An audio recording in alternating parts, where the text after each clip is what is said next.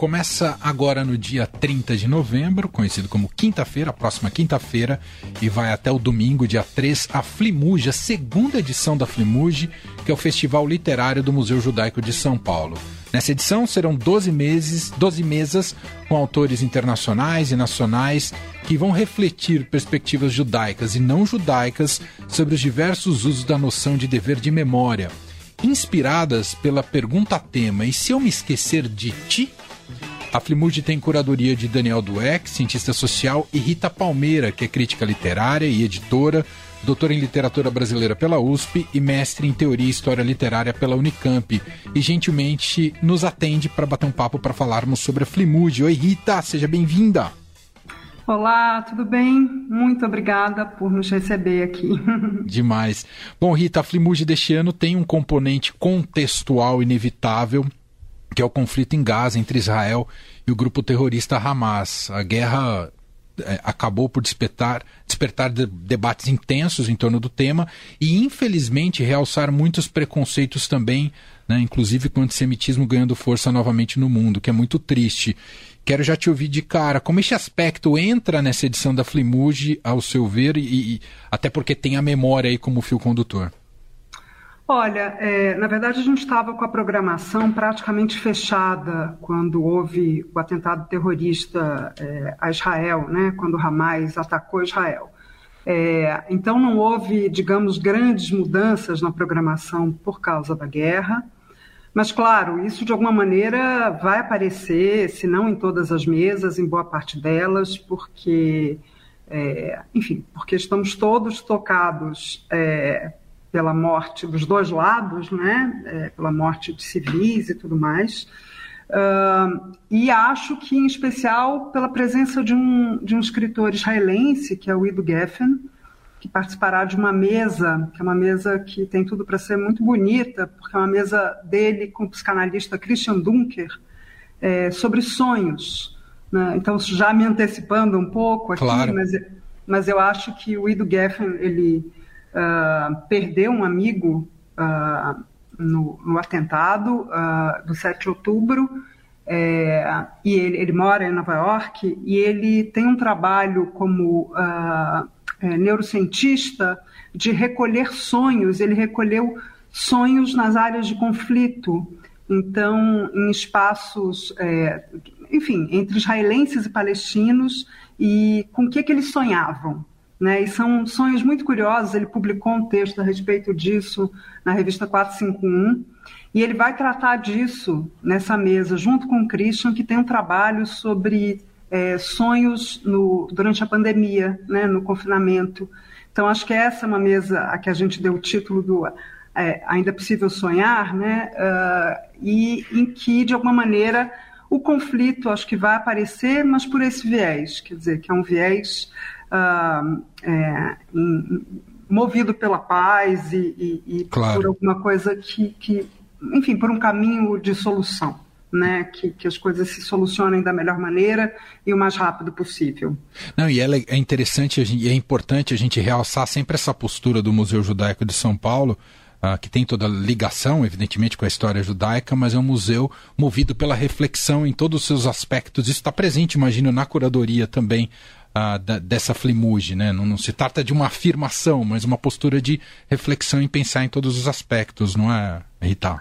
Sim, certamente. Acho que há uma confusão, né? Você mencionou, é, enfim, o crescimento de um sentimento antissemita, uma coisa horrorosa, e, e isso é, é, também resultado de uma confusão uh, que se tem entre é, judeus e o Estado de Israel, né? Uh, e, e, bom, o museu é, também faz, acaba fazendo parte dessa confusão, né? mas o museu é fruto de uma iniciativa da sociedade civil, da comunidade judaica de São Paulo, um, um projeto que tem mais de 20 anos e que foi concretizado há pouquíssimos anos e, e certamente tem como seu é, princípio fundador a paz e o espaço para uh, o que eles. Uh, porque o museu costuma chamar da trança, né? quer dizer, a ideia de que É um museu judaico dentro do Brasil, dentro de São Paulo.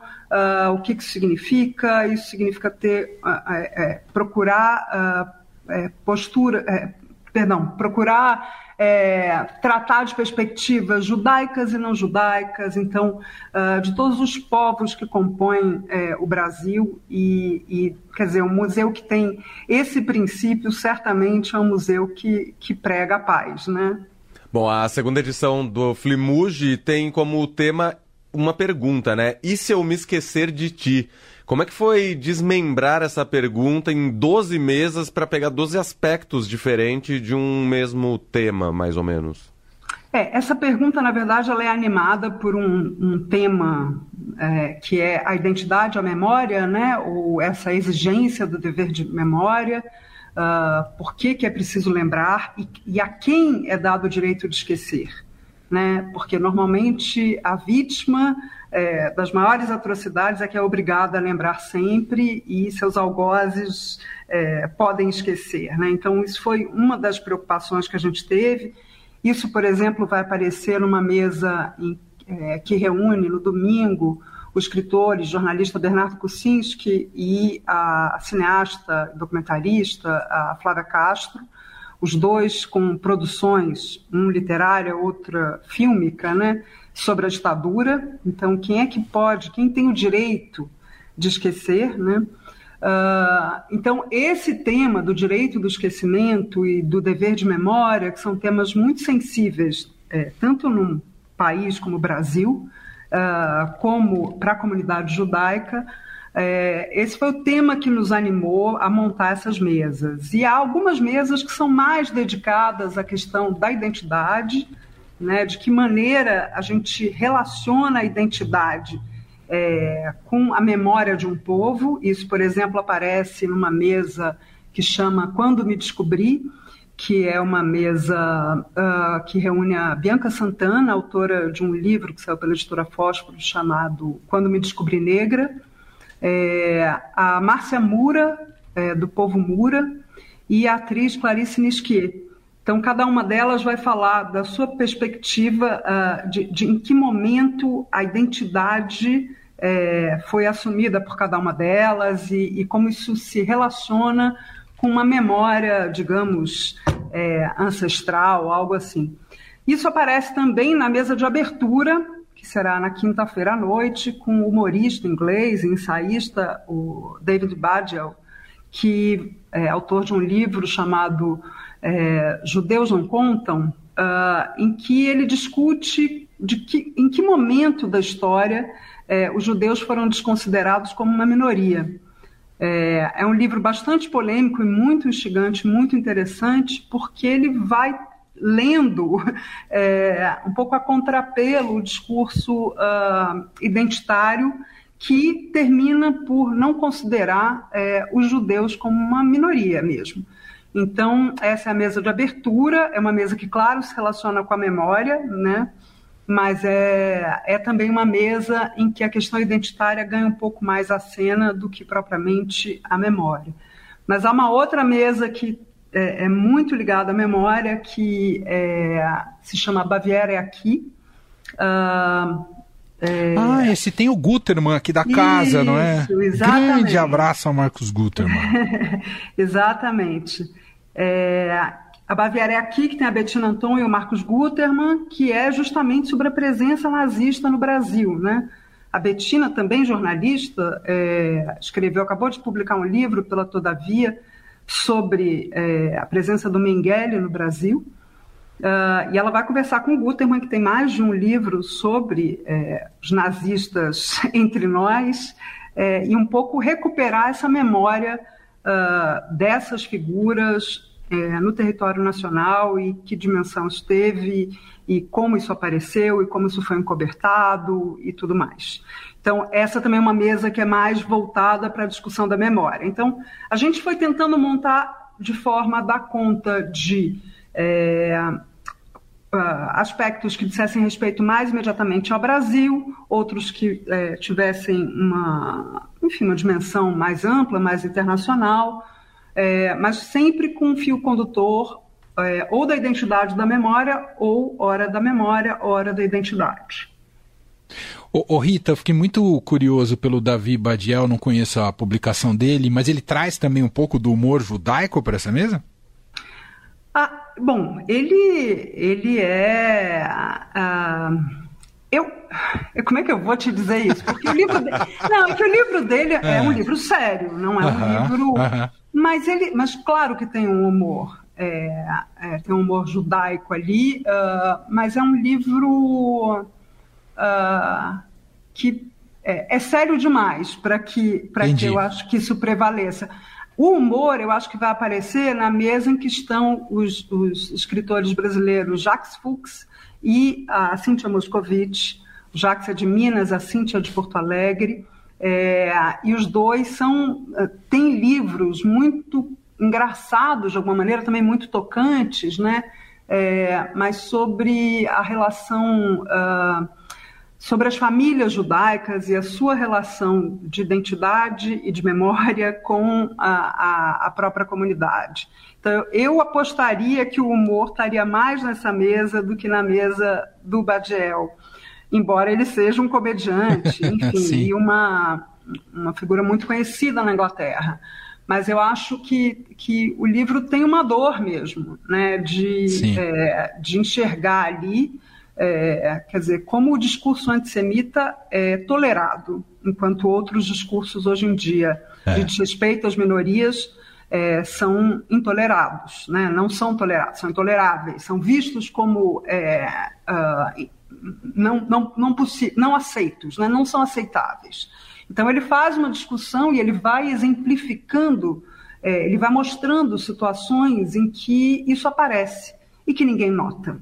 É, claro, ele usa muitos exemplos ali da, da Inglaterra, enfim, uh, do mundo anglo-saxão, de maneira mais ampla, mas ele faz pensar. É um livro que faz pensar. E. E faz, inclusive, uh, pensar nessa relação uh, entre antissemitismo e racismo, que é um tema que eu acho que vai aparecer também em várias das mesas. Uhum. Uh, tem um outro convidado muito interessante, que é o Louis Gordon, que é um filósofo afro-judeu, que vem também dos Estados Unidos, que vem dos Estados Unidos, assim como o Ido, né, que israelense mora é, em Nova York, e que uh, vai falar de racismo, mas ele vai também tratar dessa dupla condição dele de ser um homem negro e judeu.